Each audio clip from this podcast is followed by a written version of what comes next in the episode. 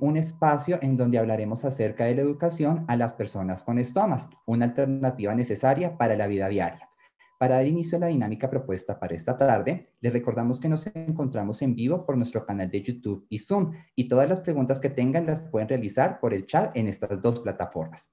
Tenemos con nosotros un invitado muy especial desde la Ciudad de México, en donde nos estará acompañando en este espacio, en donde la distancia no significa ausencia. El doctor Andrés García es médico egresado de la Universidad Autónoma de Querétaro, está concluyendo una maestría en Administración de Sistemas de Salud en la Universidad Nacional Autónoma de México y quien actualmente es coordinador y director científico de Combatec Medical Care y del programa Contigo en México. Doctor, es un gusto saludarlo, bienvenido. Hola, muchas gracias. Y bueno, muchas gracias a todos, eh, a todas que están conectados, que hacen un espacio en, su agenda que, tienen todos los días eh, para compartir un, tema que es, me parece sumamente importante eh, como profesionales de la salud, un tema que eh, prácticamente toma más fuerza, un tema que, que da mucha satisfacción, al menos hablo del tema personal y al equipo que, que somos de Combatec, en el manejo de nuestros pacientes ostomizados. Y además, eh, para los pacientes también es eh, una solución a muchos de los temas que llegan a presentar, de las situaciones que presentan. Entonces, les agradezco mucho. Eh, veo que hay personas de, de, tanto de Colombia como de Ecuador, de Perú, y bueno, pues muchas gracias por, por su tiempo. Espero que esta pequeña charla, esta pequeña presentación, sea útil eh, para resolver algunas inquietudes, algunas dudas que tengamos, pero también a veces, y me gusta compartir esto, para sembrar dudas, porque creo que eso también nos hace enriquecernos en el conocimiento. Entonces, eh, no soy un experto, pero trabajo con, ya desde hace un tiempo con pacientes con, con ostomías, eh, el equipo que, que lidero en México también en la clínica, y, y bueno, es compartir un poco lo que tenemos en la literatura y las experiencias que tenemos con los pacientes, que realmente es muy satisfactorio. Entonces, eh, les reitero las gracias y sin más creo que comenzamos.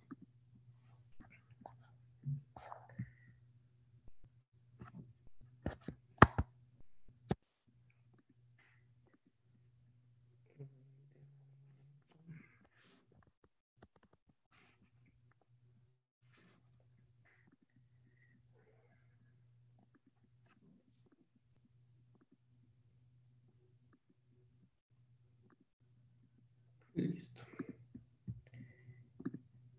Entonces vamos a dar inicio. Y bueno, quiero iniciar con esta pequeña eh, diapositiva, esta pequeña slide en donde, porque es importante eh, la atención oportuna a pacientes ostomizados y no solamente oportuna, sino brindar una solución a las necesidades que ellos tienen. Entonces, si estamos hablando de instituciones de salud, eh, de clínicas de atención en pacientes ostomizados eh, o mismos pacientes, normalmente yo eh, pensé en estas preguntas para dar inicio. Como profesionales dentro de una institución, para mí, por ejemplo, es importante saber cuál es la población de pacientes ostomizados. Y esta pregunta va de la mano de que a veces no, no magnificamos el alcance que tiene estos pacientes. Yo algunas veces eh, les comento que en México al menos eh, son pacientes que muchas veces pareciera ser que están olvidados en, la institución y al decir olvidados es que en temas relevantes a su estómago eh, muchas veces nos hace falta como profesionales eh, trabajar en resolver todas las inquietudes que tengan. Por fortuna, tenemos ya estos espacios ya desde hace un tiempo en Latinoamérica y también en México, en Colombia, han este, han desarrollado y se han desarrollado más programas de educación, más programas de capacitación, que eso permite que nosotros podamos atender estas necesidades de los pacientes. Eh, otra de las preguntas que tendríamos que hacernos es cuáles son los principales diagnósticos eh, de una ostomía. Entonces, eh, esta pregunta la hago porque muchas veces cuando nosotros tenemos un acercamiento inicial con un paciente ostomizado, yo les eh, platico mucho al equipo de, enfermeras asesoras del programa contigo, que a veces nosotros hablamos de una forma muy técnica. Decimos barrera, decimos bolsa, equipo colector, ostomía, y cuando empezamos que nosotros tenemos esta sensibilidad con este lenguaje, pero un paciente no la tiene, pues resulta más complicado.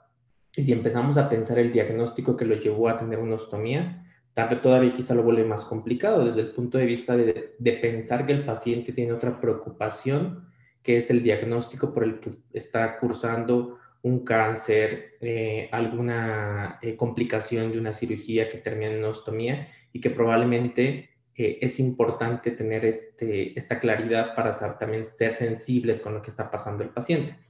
¿Cuál es el gasto mensual en equipos de ostomía? Esto creo que es relevante y es una de las situaciones que al menos aquí en México, en muchas ocasiones el paciente tiene que tomar de su bolsillo para, para buscar los equipos, los accesorios, o algún, algo adicional para el manejo de su estómago y que eso repercute en, en la esfera social del paciente. Y eh, cuáles son las principales complicaciones en un paciente ostomizado. De eso voy a hablar un poco más adelante, que es eh, en México muchas veces hemos trabajado también en, en hablar en que no deberían de presentarse complicaciones cuando hacemos un buen manejo de estos pacientes.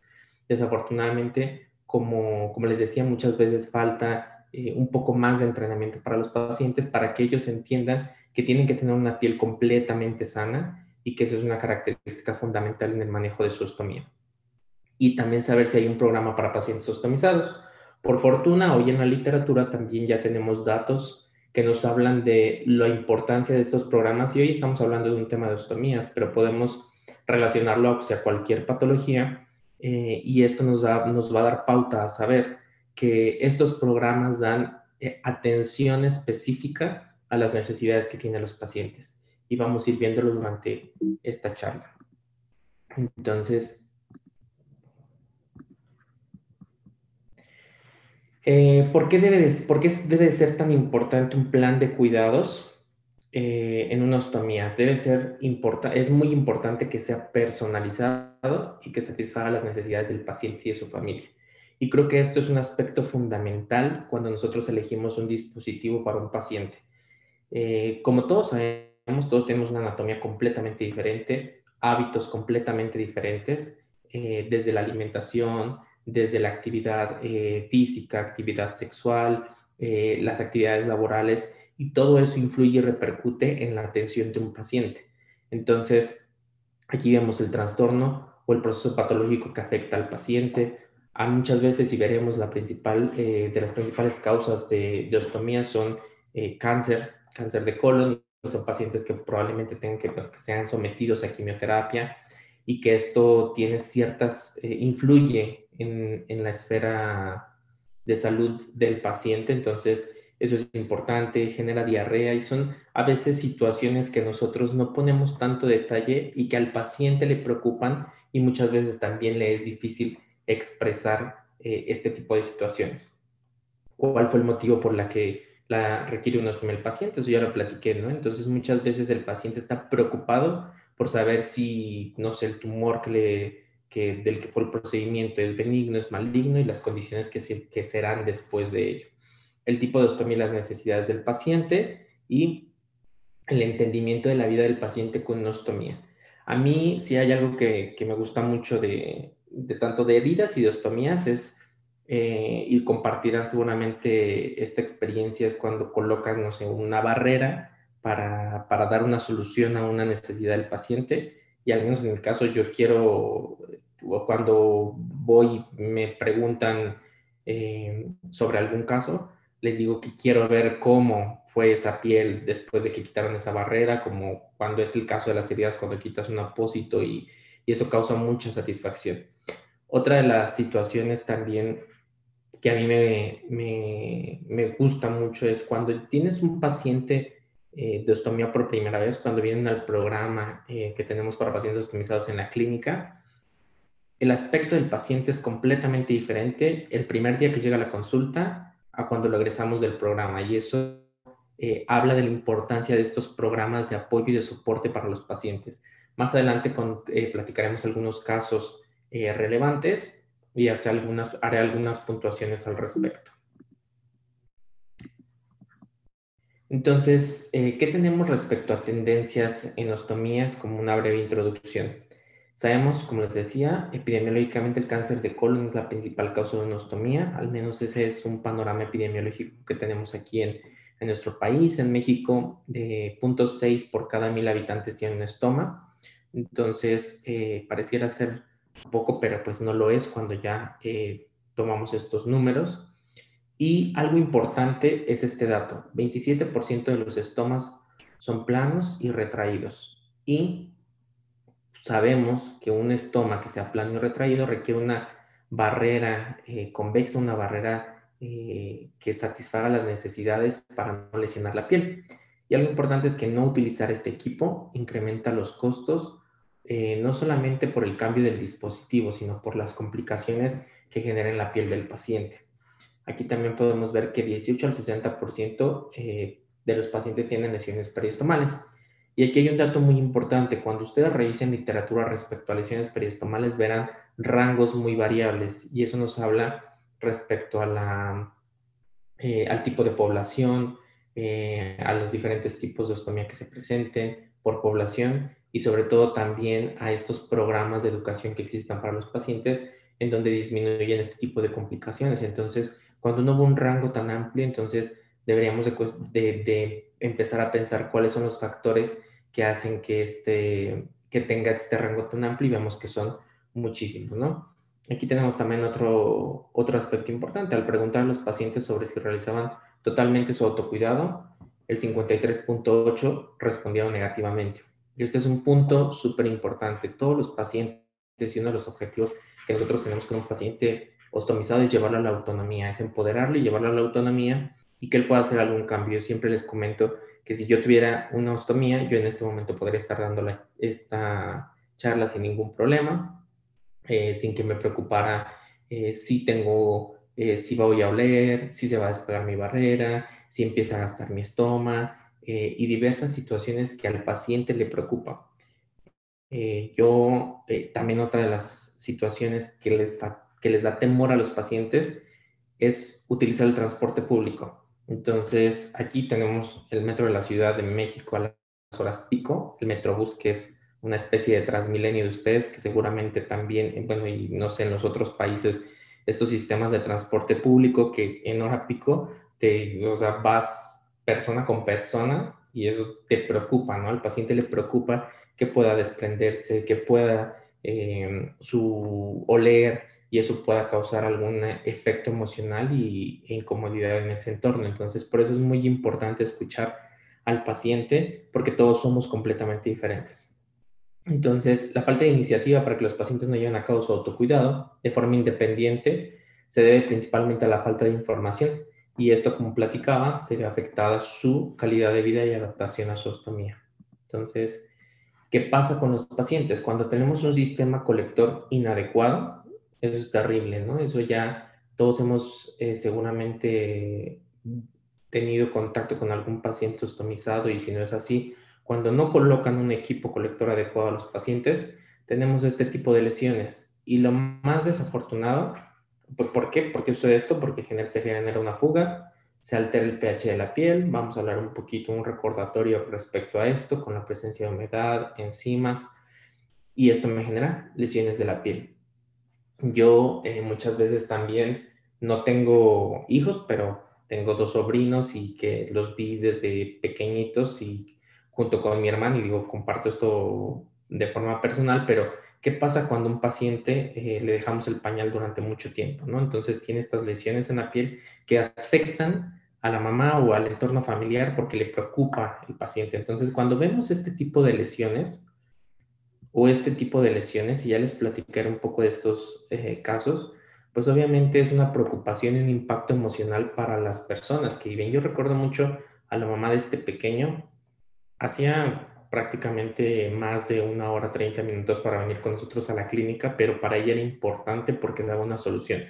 Era un par de, de, gemelitos, dejaba el gemelito eh, con otra persona y venía porque ella decía, me preocupa que, tenga así la piel. ¿Y por qué? Porque llora, porque está incómodo, porque eh, no sé qué hacer. Y cuando le coloco una, una, bolsita, ya es una bolsita, se despega muy rápido y no sé qué hacer. Y me llegaba con, con una angustia. Y cuando empezamos a, a, tratar esa lesión en siete días, yo siempre también eh, de forma eh, irónica les digo que son polvitos mágicos porque el polvito en hidrocoloide con...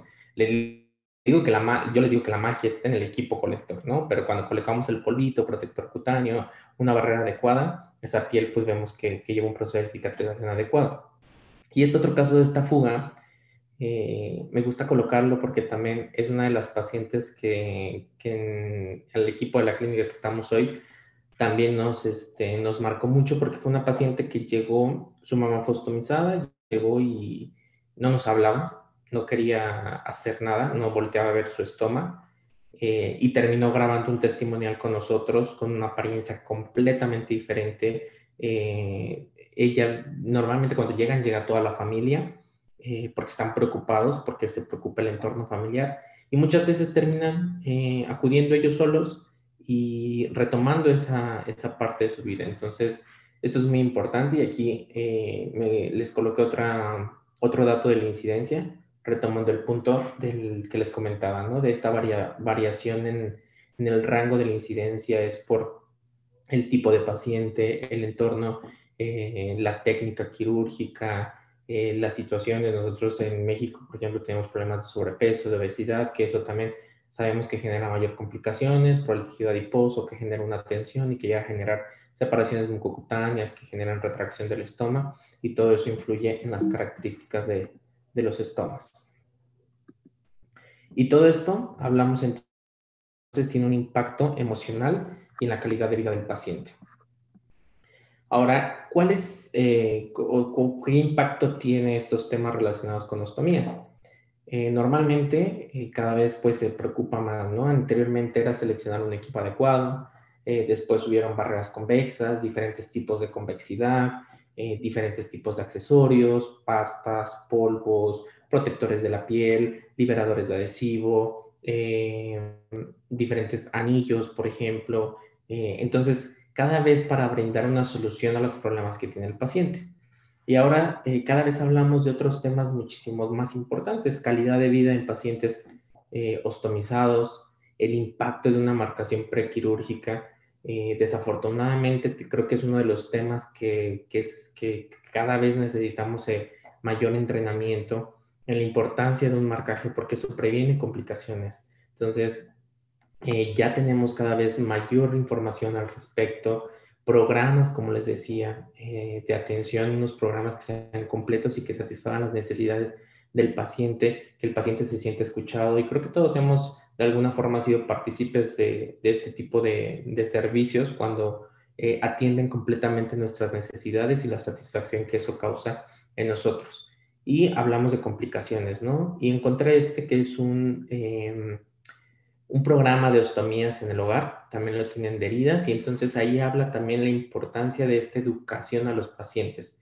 ¿Por qué? Porque el paciente sale, va a su domicilio y después comienza a buscar en redes sociales, a buscar en internet y realmente es muy interesante cómo el paciente se preocupa y no solo él, eh, porque además les causa miedo cuando no conocen, ¿no? Cuando desconocemos del tema les causa miedo porque ya no está el profesional de la salud que le ayudaba a cambiar su equipo y que no le explicó muchas veces que se lo tenía que cambiar, cómo se lo tenía que cambiar, qué tenía que hacer, si se lo tenía que eh, cambiar dos días, eh, hasta que se le cayera, si se le fugaba, no le explican muchas veces y el paciente entonces queda con una angustia terrible y hoy sabemos que estos programas eh, dan solución a estas necesidades que tienen los pacientes. ¿Qué pasa cuando no atendemos estas necesidades o no brindamos soluciones a estos pacientes? Pues bueno, decíamos, llegan las complicaciones, ¿no?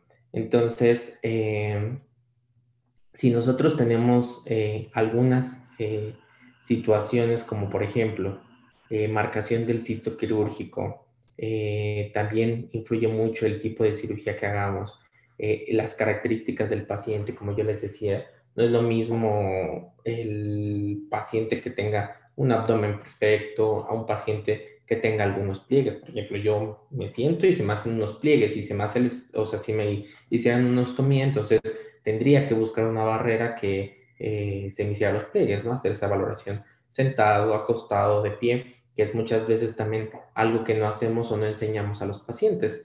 Que el paciente entienda por qué vamos a colocar pasta, que el paciente entienda por qué necesita un anillo. ¿Por qué? Porque cuando se siente, usted la mayor parte del tiempo va a estar sentado, entonces necesitamos aquí en este pliegue eh, dar esa eh, regularidad para que la barrera se adapte adecuadamente. Y esta pequeña gráfica, ustedes pueden ver aquí colostomías, ileostomías, eh, urostomías o alguna eh, diversión urinaria y, eh, y todos los, los, sujetos.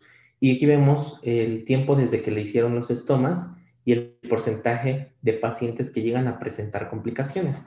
Entonces, evidentemente, esto va hacia, hacia arriba. ¿Por qué? Porque normalmente aquí es cuando sale el paciente y se enfrenta a diferentes tipos de complicaciones y es porque el equipo, el sistema colector que está utilizando no es el adecuado. Entonces, eso es sumamente importante. Entonces, vemos que es eh, una realidad y lo que a veces a mí me preocupa mucho es cuando el paciente cree que vivir con la piel de esta forma es algo completamente normal y sabemos que no es así y que hay una solución para esos tipos de pacientes. Entonces, eh, poner atención a esto, a las complicaciones y que, tienen una solución, ¿no? ¿Qué pasa o por qué se genera la piel? Nosotros recordamos rápidamente, eh, la piel tiene diferentes capas, tiene tres capas, la hipodermis, y la epidermis. Y en la epidermis nosotros vamos a colocar nuestra barrera. Entonces, mi piel eh, no es un órgano que está desarrollado para, para colocar un adhesivo, un adhesivo permanentemente. ¿Por qué? Porque estos corneocitos, que es la última capa de la epidermis, están unidos por unas eh, proteínas que se llaman desmosomas. Entonces, estas desmosomas tienen menor, o cuando yo coloco un adhesivo en esta parte y cuando lo quiero retirar, la fuerza con la que estoy retirando la barrera es muchísimo mayor a la fuerza que hay entre esas, o a esa fuerza que hay entre esas proteínas que se llaman desmosomas, y entonces lo que hace es que yo empiezo a lesionar de forma mecánica este tipo de lesiones. Estas son una, una imagen de, del epidermis y recordamos tiene diferentes estratos, el nombre va de acuerdo a las características del núcleo y como vemos esta última capa son eh, eh, corneocitos, el estrato córneo, que están unidos por estos desmosomas y cuando yo entiendo esto entonces tengo que saber que cuando coloco una barrera la tengo que retirar de forma adecuada porque si no, mis, mis corneocitos van a sufrir ese daño mecánico y esto lo voy a ver clínicamente como eritema eh, por esta lesión, por esta inflamación que se genera en ese tipo de lesión. Y ahí no termina todo. Cuando nosotros, aquí tenemos, por ejemplo, esta capa, digamos, como de, de sebo natural que nosotros tenemos, que se llama manto ácido, y parte de esa, digamos, así también la dan estos corneocitos. Cuando yo coloco la barrera, eh, una barrera, tengo que generar un sello seguro, porque en el momento en el que la materia fecal o la orina entran en contacto con la piel, pues me altera completamente este entorno de estos corneocitos. Aquí si recordamos los corneocitos tienen unos eh, lípidos que se encuentran aquí en esta zona y cuando entran en contacto con la humedad eh, se saturan, que es un poco también lo que pasa en las lesiones por incontinencia, eh, lo llegamos a ver en este tipo de pacientes.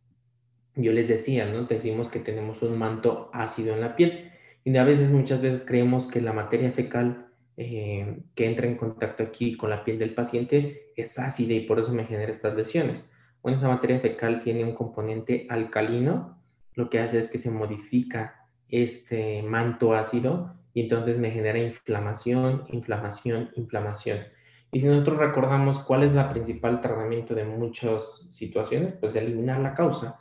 Entonces, ¿qué está causando inflamación? Pues el efluente o esa fuga. Entonces, mi tratamiento será seleccionar el mejor equipo colector adecuado que satisfaga esas necesidades y poner también cuidado en las lesiones mecánicas, en estas lesiones que yo por tracción muchas veces llego a lesionar esta piel y que para el paciente suele ser normal. O sea, muchas veces cuando nos envían la imagen, uno ve y dice, está quitando mala barrera, la está jalando, la está arrancando porque tiene esas lesiones mecánicas.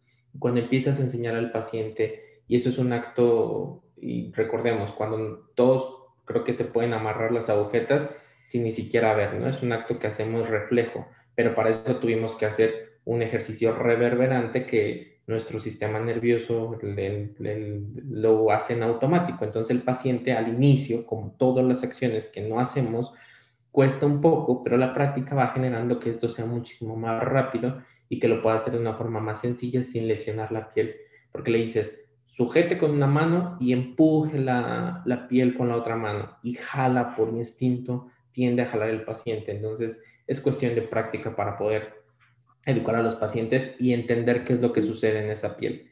Y solamente para hacer esta última precisión, este último recordatorio, eh, puse esta imagen, esto es más, eh, más en cuanto a lesiones eh, de dermatitis por incontinencia, pero pasa prácticamente algo, lo mismo, de forma similar en, en, la piel con un estoma. Entonces, si yo tengo orina, una urostomía y tiene fuga, bueno, va a aumentar la urea, el amonio, aumenta el pH y bueno, aumentan también los microbios, aumenta la permeabilidad de la piel, aumenta eh, la función de, barrera, puede haber crecimiento eh, bacteriano que nos genere algún tipo de infección. Y lo mismo con la bacteria fecal. Hay algo importante es que cuando están en conjunto, bueno, tiene muchísimo mayor daño la materia fecal con la orina, pero eh, generan, porque aquí también tienen enzimas en el, en el efluente que, que tenga la ostomía, que alteran ese pH. Entonces,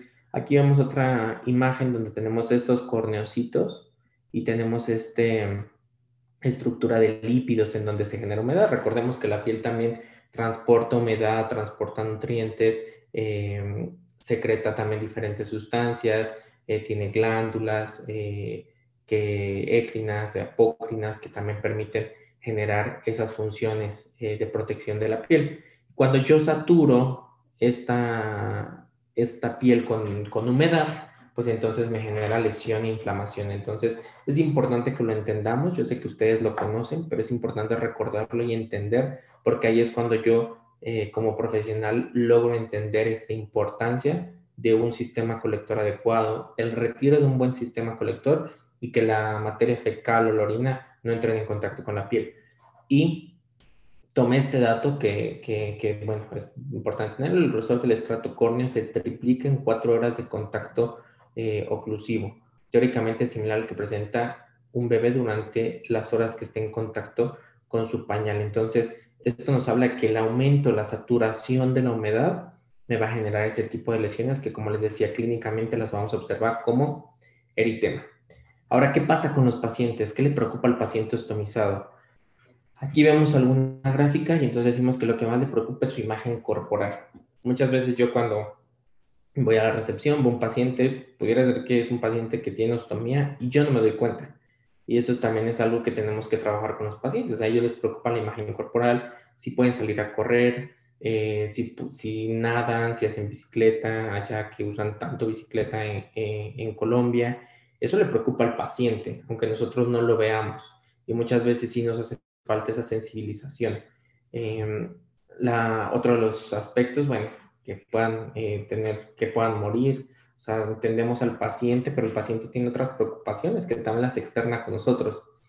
La solvencia económica, como les decía, hay diversas, em, algunos lugares en donde tenemos, el paciente tiene que pagar los dispositivos y esto también tiene un impacto en el paciente. O la incapacidad, ¿no? Que el paciente no pueda sentir que es eh, puede retomar su vida completamente normal y es parte del proceso que tenemos que ir trabajando. Entonces, eh, yo les pregunté a los enfermeros de, de, aquí de la clínica qué les dicen los pacientes. Entonces, aquí les puse en algunos eh, globitos, nadie me va a querer así, no puedo tener vida sexual, doy asco, huelo mal, no podré solo, que lo haga él porque yo no puedo, todo el material está caro, la institución me da poco, prefiero morirme, o cuestionarse, ¿no? Si van a morir por eso. Entonces, a veces uno, eh, como les decía, muchas veces estamos tan eh, en el entorno eh, profesional, en el entorno de la salud, que no somos sensibles con estas preocupaciones de los pacientes y eso impacta mucho en su calidad de vida. Entonces, quería hacer estas precisiones respecto a los pacientes. Y aquí pongo otros datos de interés en, un estudio de eh, pacientes de 73 personas con ostomías definitiva y que acudían a programas de rehabilitación en un centro de atención con pacientes con cáncer. Entonces, aquí vemos los pacientes que recibieron información, que no recibieron o que consideraron que fue insuficiente y como vemos, un gran porcentaje no recibe información.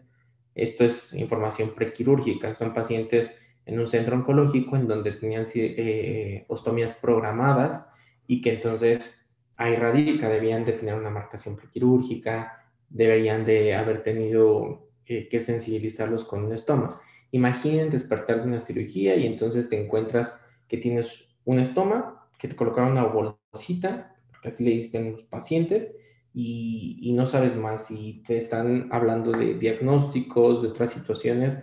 Eso pues obviamente cuando un paciente ya sabe en dónde le pueden colocar un estoma, ya le explicaron que es un estoma. Para nosotros es un lenguaje usual, que es un estoma, una ostomía, una barrera, como les decía, para el paciente no lo es. Entonces, tenemos que irlo sensibilizando con, este, con esta información. Y vemos aquí los que de estos pacientes, los que recibieron información en la etapa prequirúrgica, estamos hablando de una etapa prequirúrgica, de un paciente que fue programado para una cirugía, recibieron información del médico en 89.1%, y del personal de enfermería 10.9%. En la realidad, como yo les platicaba, normalmente eh, esta información se da de forma postquirúrgica. Los pacientes normalmente se les explica y yo creo que estos datos, estoy seguro que se invierten, que el personal de enfermería es quien juega un papel muy importante en, la, en, el, en todo este tema de educación para el paciente, de explicar y resolver todas sus dudas. Y esto, bueno, es un estudio que, quería compartirles.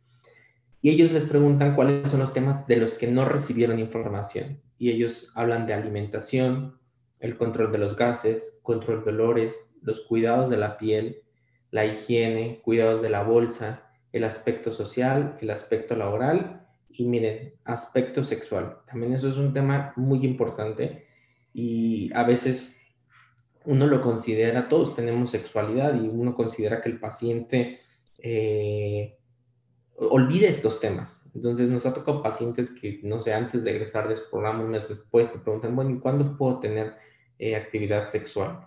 Y, les da pena porque sabemos que eh, no todas las personas son tan fáciles de expresar este tipo de, de, de, o de solicitar este tipo de información y entonces, eh, pues ahí es cuando entras a tú a poder decirle al, al, paciente, poder darle toda esta información. Entonces, pongo estos aspectos porque creo que son en los aspectos en los que nosotros debemos de, de centrarnos y al menos tener presentes, de hablarles de alimentación, de decirles, eh, mire, probablemente como en un entorno completamente normal, usted va a emitir gases, usted eh, va a tener diarrea probablemente, y usted conoce perfectamente, como cuando no tenía sustomía, conoce perfectamente a lo mejor que cierto alimento le va a producir cierta eh, malestar y va a ser quizá de la misma forma con su estómago. Entonces, tiene que eh, ir sabiendo. Cuando tenga diarrea, también ya hay algunos dispositivos que permiten mayor comodidad para, este,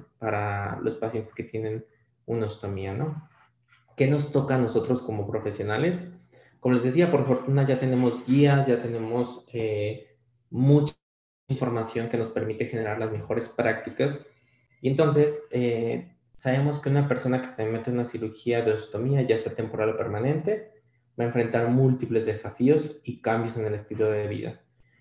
La educación preoperatoria y posoperatoria y la atención de seguimiento son esenciales para garantizar resultados óptimos para el individuo y deben lograrse nuevas habilidades mientras el individuo se adapta a los cambios de imagen corporal y se adapta a las nuevas circunstancias. Entonces, quise poner aquí también eh, una imagen de, un paciente para entender a qué se enfrentan los pacientes. Y es un, un cambio, digamos, de vida, pero, pero que puede llevar una vida como la estaba viviendo. Entonces, eso es muy importante. Y aquí solamente eh, para que lo tengamos presente, estas guías como la de Unostomia and Continence Nursing, eh, nos dice como algunas preguntas que pueden ser utilizadas para poder hacer este manejo de los pacientes. Y hablan de los tipos de ostomía, la educación si ha tenido el paciente respecto a su estómago, eh, si hay un, si hubo una marcación perquirúrgica, el tipo de barrera, el tipo de bolsa.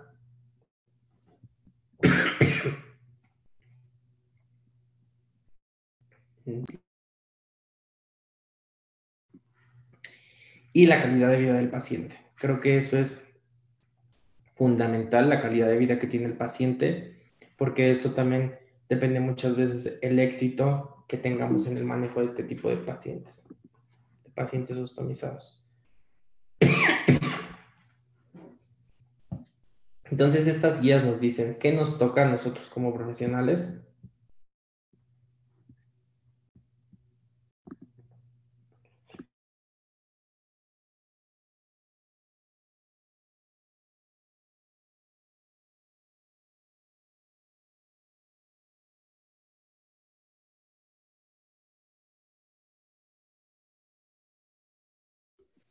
Vamos a darle al doctor García dos minutos, por favor, y vamos a continuar con el proceso.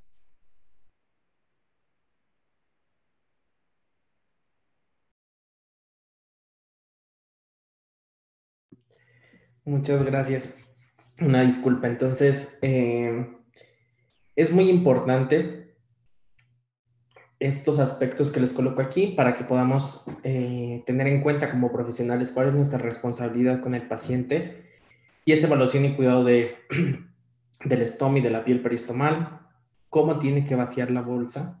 O sea, a veces esto pareciera ser tan, tan burdo, pero cuando están en un sitio público y el paciente dice, ¿qué hago? Porque vacía la bolsa y brinca o, o cuando cae el efluente en el sanitario, pues puede que, se derrame un poco. Eh, algunas técnicas que podemos hacer que su vida sea muchísimo más sencilla y que ellos eh, no tengan ninguna preocupación. A veces también yo les comento los cambios del sistema de la bolsa, el sistema colector de drenaje, para, por ejemplo, para urostomías, el manejo de gases, el manejo de los olores. Yo muchas veces les comento cuando hay pacientes por primera vez, llegan con un kit eh, de guantes estériles, de jabón, eh, a veces jabón quirúrgico, cubrebocas, o sea, tiene una transformación el paciente. Entonces, nosotros le decimos, usted cuando acudía al baño llevaba guantes, cubrebocas, sus toallitas, el jabón, etcétera entonces, pues bueno, ya dicen, les da risa, ¿no? Y dicen, no. Entonces, tenemos que irlos también, hablábamos que le preocupa mucho el aspecto económico, tenemos que enseñarlos a que utilicen lo que necesitan, no más de lo que necesitan.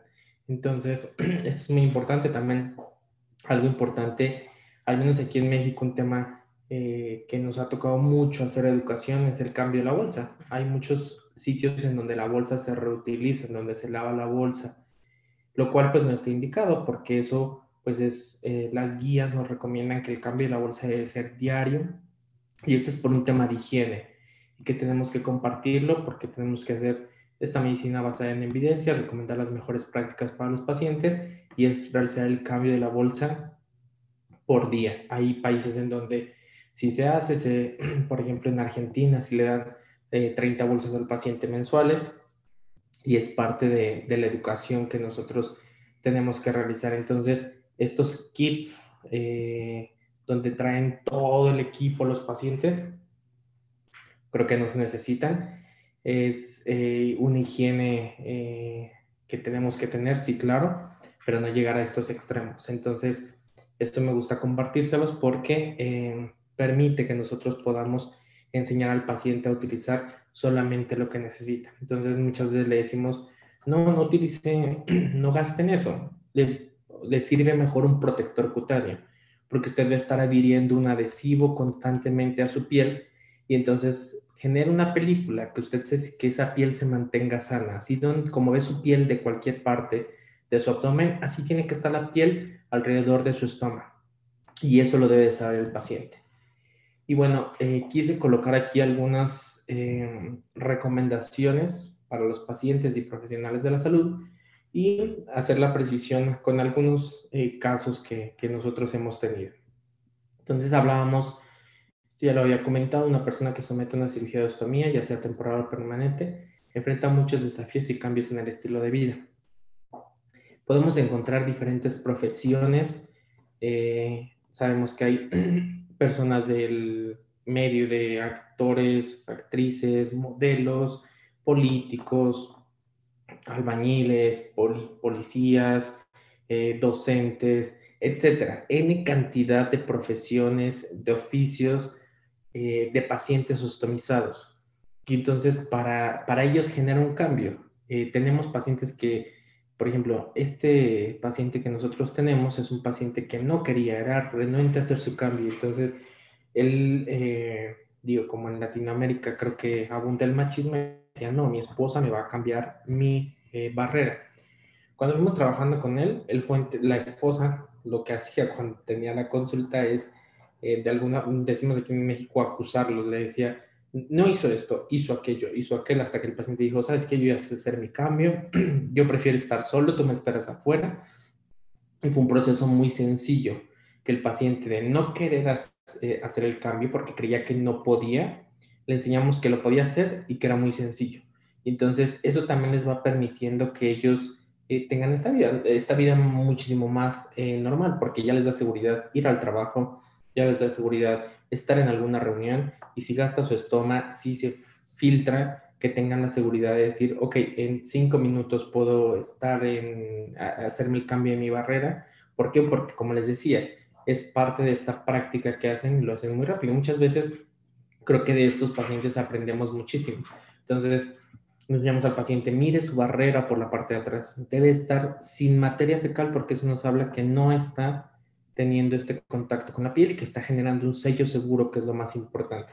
Aquí el paciente está marcando su estómago, lo recorta y, y lo coloca. Entonces, son estos casos que causan satisfacción y más cuando los pacientes no quieren hacer ningún cambio. Los especialistas en ostomía son esenciales para la educación preoperatoria y posoperatoria de los pacientes sometidos a alguna cirugía incluido el acceso a largo plazo a especialistas para algunos problemas, ¿no? O sea, para las complicaciones que se puedan tener.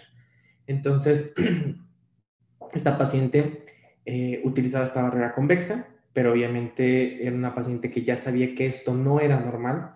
Yo recuerdo que llegó a la clínica, no tenía consulta y dijo, pero es que yo sé que aquí me van a dar una solución y dijo, porque yo, yo he visto, yo he, yo he investigado que esto no está bien, que esto no es normal, pero yo no encuentro una barrera que, que, que no se me fugue, que no se... Yo sabía que necesitaba una barrera convexa, decía, pero no me funciona. Entonces quiero saber qué se necesita. Entonces quitamos las barreras, aquí limpiamos perfectamente con, con eh, agua, eh, con jamón y después de eso le quitamos el exceso de adhesivo. Entonces yo les digo siempre, aquí a modo de, de chiste les decimos a los pacientes,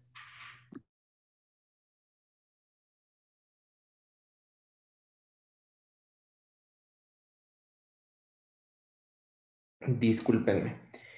Les decía que a modo de chiste les decimos a los pacientes que vamos a poner guapos a estos estomas, ¿no? Entonces, cuando les limpiamos ya con, les quitamos todo ese exceso de adhesivo. Decimos, mire qué chulo quedó ya para ir de fiesta, ¿no? Entonces, este, los pacientes pues empiezan a tener también a aceptar su cuerpo. Yo les digo, esto es como cuando uno se levanta y bueno, al menos que es el amor de tu vida, pues ya lo ves hermoso, pero pues muchas veces si estás pasando por estas circunstancias de adaptación a tu estómago, de adaptación a tu cuerpo y todavía lo ves, los pacientes dicen, se ve feo, no me gusta. Pero cuando empiezas a decirle, no, no es feo, mire, o sea, es cuestión de, de arreglarlo, creo que también eso impacta en los pacientes. Parece absurdo, parece tonto, pero sí impacta en los pacientes. Le enseñamos a medir su estómago y bueno, le colocamos aquí un pequeño anillito para, para reforzar esta zona en donde estaba el ángulo de drenaje. Le enseñamos a colocar su barrera, que quedara un sello seguro. La paciente se fue sin ningún problema y eh, ya, ya, ya llevaba, eh, ya sabía de alguna forma manejar su estómago, entonces solamente supimos que, que, lo hacía de forma muy adecuada. Este es el caso que yo les decía de la paciente que, que después fue eh, testimonial de nosotros. Esta paciente, la hermana fue quien la llevó, tenía aquí el estómago con separación mucocutánea, estaba retraído, aquí tenía un drenaje, en el otro eh, cuadrante eh, del abdomen, en la otra, en la fosa ilíaca izquierda tenía también una herida, entonces tenía aquí la herida, la paciente llegó en un aspecto, llegó en silla de ruedas, no quería, bueno, aquí hablo de también lo que decíamos, aquí este artículo, la guía de, W100, nos dice que una, tiene una tasa eh, de complicaciones del 42.9%, ¿no? Entonces, eh, esto es importante. Muchos pacientes van a tener complicaciones y lo mismo. Cuando vemos esto, es un proceso de aceptación muchísimo más complejo para el paciente. Y fue cuestión de que la paciente comenzara a saber manejar su estómago, eh, ella terminó utilizando barrera moldeable. Recuerdo mucho que en una ocasión le íbamos a colocar una barrera precortada y dijo, no, no, no, no, no, no. Yo aquí traigo una barrera moldeable porque eso me da seguridad, eso me permite a mí sentirme segura eh, y la precortada me siento insegura. Entonces, son temas que muchas veces uno dice, no tiene relevancia para el paciente, sí, porque todos los pacientes son diferentes. Todos los pacientes tenemos diferentes características del abdomen, todos los pacientes tenemos diferentes eh, percepciones, eh, diferente sensibilidad, diferentes situaciones que nos permiten sentirnos cómodos con un equipo o con otro. Y este fue el resultado de, no sé, dos, tres semanas de manejo con la paciente. Ella ya podía hacer sus cambios completamente sola. Eh, la hermana la dejó ya, no, no volvió con la hermana y, siempre llegaba muy contenta y muy agradecida y, y los, nosotros con mucha satisfacción por ver este resultado. Y a mí me gustaría, digo, si alguien tiene una clínica algún día, eh, tómele una fotografía a, sus pacientes el primer día y el día que estos pacientes ya sean autónomas y van a ver un cambio completamente diferente. Y eso, al menos a mí, me da mucha satisfacción. ¿Qué otras cosas nos toca a nosotros como profesionales? Complicaciones comunes, bueno, las principales complicaciones que se presenten.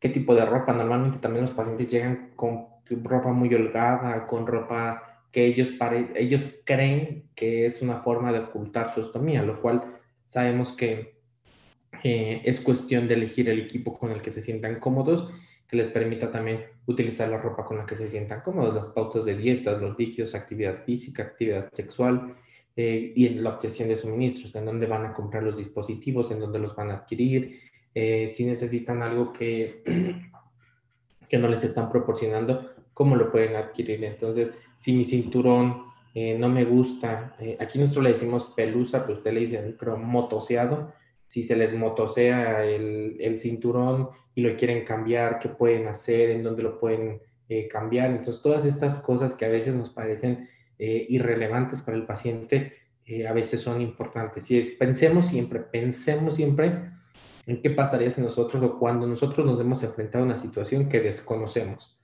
Nos causa incluso miedo, nos causa angustia, y eso sucede lo mismo con los pacientes. ¿Y qué pasa cuando nosotros eh, tenemos algún problema, queremos que se solucione en el momento. Lo mismo pasa con estos pacientes. Entonces, es eh, cuestión de ser empáticos con ellos. Aquí tenemos otro caso. Esto me da también, eh, recuerdo mucho también, bueno, las mejores prácticas para la atención en ostomía incluyen el marcado preoperatorio del sitio del estómago, la identificación temprana de problemas estomales y preestomales y la intervención oportuna dirigida a la causa del problema. Y una principal eh, intervención de la causa de estos problemas de lesiones de la piel es no elegir el sistema colector adecuado. Ese es el detalle. Que no me genere un sello seguro y que no satisfaga las necesidades de este sello seguro. En las barreras de ostomía a veces tienen aquí unas tijeritas con unas líneas. Bueno, ha habido pacientes y eso no me resulta, o sea, de hecho me resulta interesante que el paciente, que haya pacientes que, que nos ha tocado que hacen eso, es que recortan la barrera por donde están marcado las tijeritas.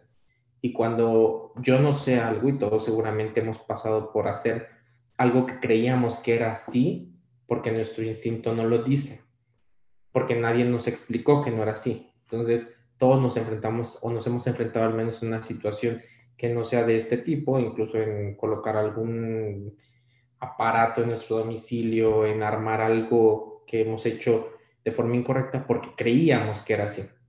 Pues estos pacientes, si no reciben el entrenamiento, muchas veces hay eso y, todo, y hay un trasfondo de todo eso, ¿no? Se desperdicia una barrera, el recurso económico, eh, la comodidad del paciente, les está ardiendo todo el tiempo, se imaginen, está ardiendo, ardiendo, ardiendo, doliendo la piel, entonces eso no es calidad de vida. Entonces, yo recuerdo mucho a esta paciente cuando quitamos la barrera, tenía toda la piel completamente macerada, tenía las lesiones y yo me acuerdo, se le colocó solamente, se le hizo un cambio de una barrera convexa, se le colocó la convexidad y me acuerdo mucho cuando estábamos tomando esta fotografía, dijo, ahora sí ya sé cuál es mi estómago. Dijo, porque no sabía, yo creí que todo esto, todo esto era mi estómago.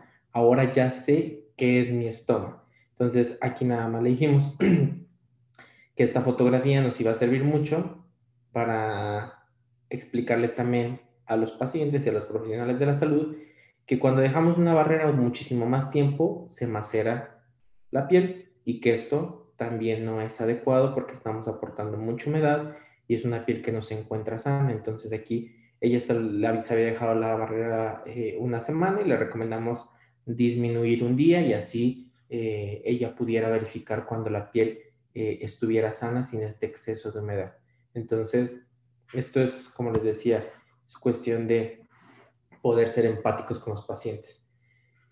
Y bueno, para facilitar la, adaptación de la persona que vive con un estoma, se requiere la coordinación de la atención de todos los entornos eh, de atención médica y entre todas las disciplinas que brindan atención a una persona con estomía. Y hablamos desde nutriólogos, médico, enfermera, el soporte eh, psicológico, el apoyo familiar, es muy importante.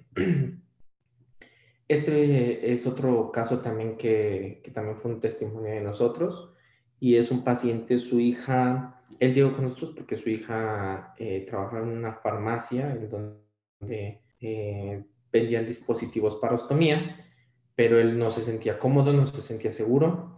Eh, él es un paciente que, que bueno, nos compartió que es taxista, entonces para él pues también eso implicaba, o sea, imaginen, a veces nosotros no pensamos en todo eso, ¿no? Entonces, para el paciente era estar fuera de su casa todo el día o gran parte del día manejando un vehículo con, el, con la inseguridad de que fuera a oler mal, de que fuera a filtrarse y eh, pues su labor implicaba que hubiera personas que, a las que brindaran un servicio. Entonces eso le generaba mucha preocupación. Entonces, adicional a eso tenía aquí una lesión también en esta parte. Entonces, fuimos ahí eh, dando el manejo. Yo les decía siempre cuando colocamos estas imágenes, se ponen guapos los estómagos, se van de fiesta y entonces el paciente le fue muy bien, empezó a hacer aquí, eh, bueno, aquí se le colocó un pequeño anillo, pero se desinflamó también el estómago, eh, fuimos mejorando, ahí ya se sintió más cómodo, él tiene una barrera precortada y la barrera le preocupaba mucho que se inflaba de gases la, la bolsa, entonces utilizamos con filtro para que se sintiera más seguro que no olía mal. y bueno, fue muchísimo más cómodo para el paciente. Ya no coloqué la imagen, pero nos mandó una foto, una fotografía a la enfermera que, que terminó de darle el manejo a un lado de su taxi. Entonces, eso fue también muy bonito y ella vino con mucha satisfacción y decirme, mire, me envió esta foto que muchas gracias que va a poder retomar sus actividades. Entonces, eh, muchas veces no magnificamos la importancia que necesitan estos pacientes. Entonces, ¿qué nos permite un programa especializado en ostomías? Bueno, el buen cuidado y la educación a la persona ostomizada es preocupación de todos nosotros, ya no mm, como profesionales y de todo el equipo que somos de Combatec y damos, bueno, atención integral al paciente y a sus cuidadores y esto nos permite ser costo efectivos, aumentar la calidad de vida de los pacientes y manejar las complicaciones. Lo más importante, prevenir complicaciones y en caso de que existan, poder dar un manejo. Y eso, de verdad, es calidad de vida para el paciente, eh, costo efectividad y costos importantes para las instituciones y eh, incluso también para el paciente. Entonces, a estas situaciones nos enfrentamos, a este tipo de, de situaciones en donde eh, vemos como el paciente cree que eso es normal.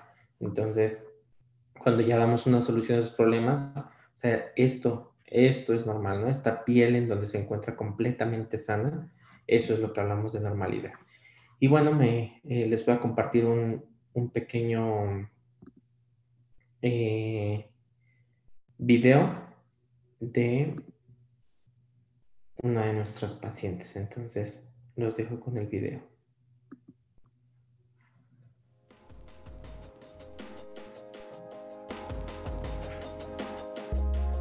¿Qué tal? Soy Guadalupe Camacho, tengo 53 años.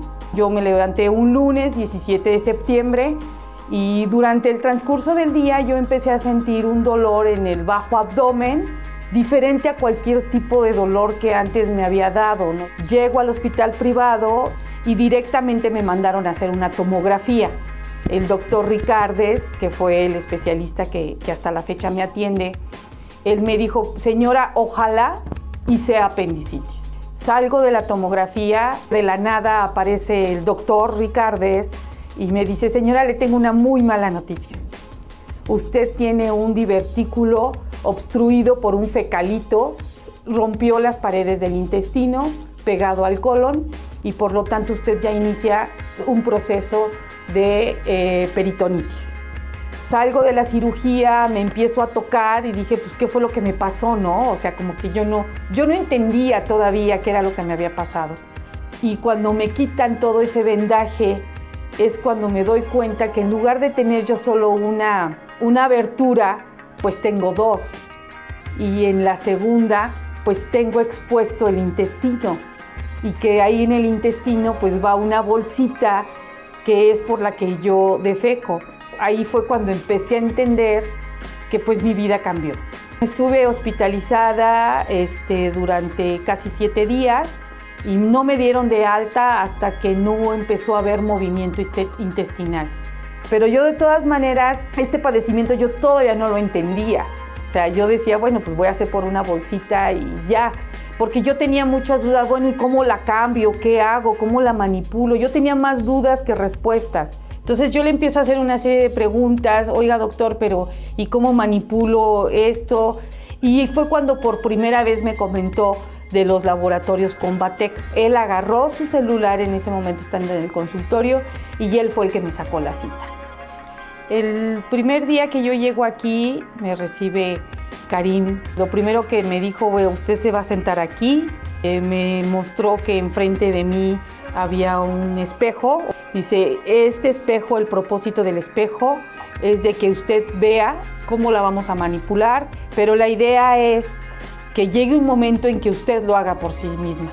Karim me forzó, por llamarlo de alguna manera, entre comillas, a que yo ya empezara a manipular yo sola. Con su supervisión, yo empezaba a hacer las cosas. Me dijo que iba a ver los beneficios del material que aquí elaboran en, en Combatec y yo aprendí con él que el estoma debe de tener un tamaño, un color y una forma deseada, tanto emocionalmente como de salud y de higiene, pues soy otra. Corrí con la suerte de que había hasta descuentos en los materiales, ¿no? Cuatro semanas en las que yo aprendí a hacerlo sola y que me dieron de alta porque mi estoma pues estuvo ya perfecto de cómo llegué de mi estómago a como lo tengo actualmente, pues el programa contigo fue el que le dio forma, color, tamaño y todo. He aprendido a convivir con mi padecimiento y, la llevo muy bien. Gracias al programa contigo y gracias a Combate. Es Gracias. Mi nombre es Guadalupe Camacho, soy una paciente colostomizada y gracias al programa contigo yo puedo.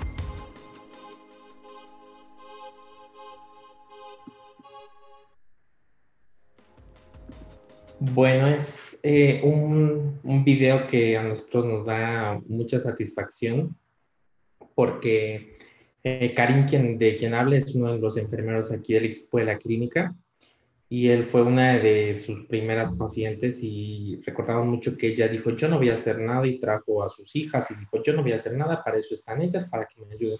Las hijas dejaron de venir y ella vino sola Hoy, por fortuna, eh, ya también ya tiene bastante tiempo que nos escribió que ya la reconectaron, este, que estaba agradecida, que ya quería que, que este video lo vieran muchas personas, porque pues iba a dar eh, estas, o sea, cualquier persona que tuviera una, un estoma iba a poder tener una, saber que hay una solución para ellos. Entonces, nosotros tenemos un eslogan para el programa Contigo, que es un programa de atención para todos los pacientes ostomizados y decimos, juntos hacemos la diferencia en la vida de las personas. Eh, descubre lo que juntos podemos lograr, es lo que nosotros tenemos aquí eh, como, como, un eslogan. Entonces, damos una atención a la persona con, con una ostomía, más que una solución de productos, una propuesta para su rehabilitación. Impulsamos la calidad de vida y el servicio al paciente, el manejo completo de su ostomía y, bueno, reducción de costos en cuanto a que, que utilice lo que necesita. ¿Ok? Y, bueno, dentro del programa y las herramientas del, del programa contigo, tenemos una aplicación que para quien, este, quien no la tenga o quien no la conozca, no sé si puedan ahí mediante el QR, a lo mejor si lo acercan, se les puede, los puede enlazar a, tanto a, iOS o a eh, Android para que puedan descargar. Ustedes colocan así, contigo ME+, que es mi Plus, que es el programa a nivel global. Eh, en Latinoamérica lo, tenemos como programa contigo.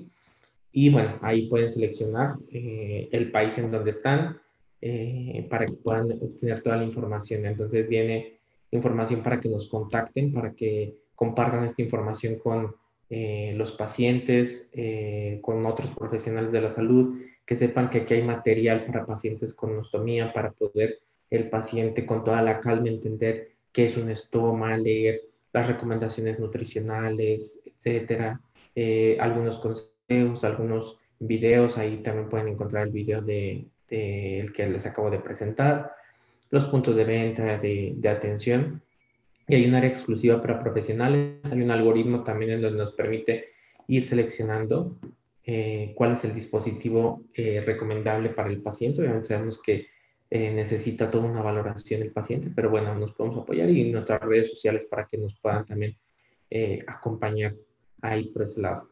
Y bueno, sin más, pues quisiera agradecerles este tiempo. Creo que pasaremos a, la sesión de, preguntas, si alguien tuviera alguna pregunta.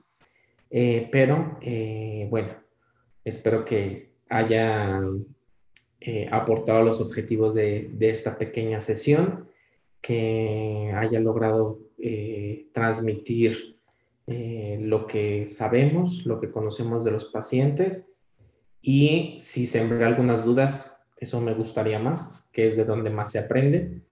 Y pues nada, de mi parte, solamente quiero compartirles también en eh, las, eh, le llaman eh, IPS en Colombia, las clínicas que tenemos en Colombia por parte de Combatec, en Bogotá, en Tunja, en Pereira, Cali, Villavicencio. Estos son eh, clínicas propias de Combate que están, tenemos en Bogotá, en Medellín y en Cali. Y tenemos eh, algunos aliados comerciales, como les decía, en Tunja, Pereira, Villavicencio, Barranquilla y Popayán. Entonces, eh, están los datos para que los puedan compartir con el paciente, los profesionales de la salud que necesiten. Tenemos una página también en donde pueden encontrar información. combatecmedicalcare.com es nuestra página de la clínica y la línea gratuita nacional. Este es el número de Colombia. Y por nuestras redes sociales, tanto de los países de Perú, de, eh, Ecuador, de donde estén conectados, bueno, son este, bienvenidos también todas las, las dudas, las necesidades que tengan bueno, en combate que estamos aquí para apoyarlos, tanto pacientes como profesionales de la salud, en todas las dudas que tengan. Entonces, les agradezco mucho y eh, no sé si haya alguna eh, pregunta. Doctor García, muchísimas gracias. Les recordamos a todos que en este momento nos encontramos en vivo por Facebook y, eh, perdón, por YouTube y por Zoom. Ahí por el chat nos pueden hacer cualquier pregunta. En este momento, doctor García, tenemos dos preguntas. La primera, nos preguntan que cómo se puede ingresar a un programa como el programa Contigo. Bueno, el programa Contigo, eh, en la aplicación que nosotros les compartimos, que ya también aquí en el chat eh, les estamos compartiendo donde puede hacer la, aplicación. Hay un área en donde pueden registrarse también, donde pueden registrar esta información. Eh, y también dentro de esa aplicación hay un chat. Entonces, ese chat ustedes pueden ahí colocar su nombre, su teléfono, su correo electrónico y la información. Y ahí eh, tiene algunos horarios habilitados el chat. En caso de que no esté en ese momento habilitado el chat, nos ponemos en contacto con ustedes por la página de internet también, tanto de Combatec, eh, ya sea de cada uno de los países, Combate Colombia, Perú, México, em, Ecuador, también hay una parte en donde viene el Mi Plus, en donde nos pueden encontrar, o en la página de Combatec Medical Care. Perfecto, doctor, muchas gracias. Aquí tenemos otra pregunta. ¿El programa contigo, tanto en México o en Colombia, Perú y Ecuador, tiene algún costo o debe ser autorizado por algún prestador o asegurador? Bueno, aquí contestaré la pregunta. En México no tiene ningún costo. Eh, los pacientes en la primera consulta no les genera ningún costo. Eh, le damos la valoración, toda la asesoría, le entregamos un eh, kit inicial donde tiene todas las herramientas, donde vamos a colocar el dispositivo que necesita. Y Carlos, no sé si me apoyes en el tema de, de Colombia. Ok, doctor, claro que sí, el programa contigo, tanto en los partnerships o en las IPS aliadas y en las propias de Combater, para ningún asegurador tiene costo. En cada una de las regionales o en las ciudades van a poder contar con el apoyo de enfermeros especialistas o asesores y representantes con los cuales se pueden ustedes colocar en contacto para hacer, como lo dice el doctor García, un contacto o un vínculo directo para hacerse beneficiario del programa contigo. Así es. Listo, doctor. Tenemos una última pregunta, doctor. Nos preguntan que si el programa contigo o al, programa contigo, perdón, pueden acceder cualquier tipo de pacientes o solo los pacientes que están recién ostomizados. En México también todos los pacientes, creo que ya también, todos los pacientes, porque no podemos hacer excepción. Si un paciente nos contacta, si un paciente nos busca, es porque tiene una necesidad y estamos para brindársela. Entonces, lo ideal es que sean recién ostomizados, es lo ideal porque así nos permite identificar qué es eh, el dispositivo que necesita. Muchas veces cuando ya tienen algún tiempo eh, llegan a presentar algunas complicaciones y recuerden que el programa contigo brinda también esta atención a estas complicaciones que el tratamiento será colocar el equipo colector adecuado y adicional quizá algún accesorio, pero cualquier paciente. Son bienvenidos todos. Ok, doctor, perfecto. Muchísimas gracias. Pues bueno, doctor, por el momento no tenemos más preguntas. De antemano agradecerle por la participación y a todos les recordamos que tanto en México como en Colombia, Perú y Ecuador estamos para acompañarlos. Que tengan una muy feliz tarde. Muchas gracias a todos.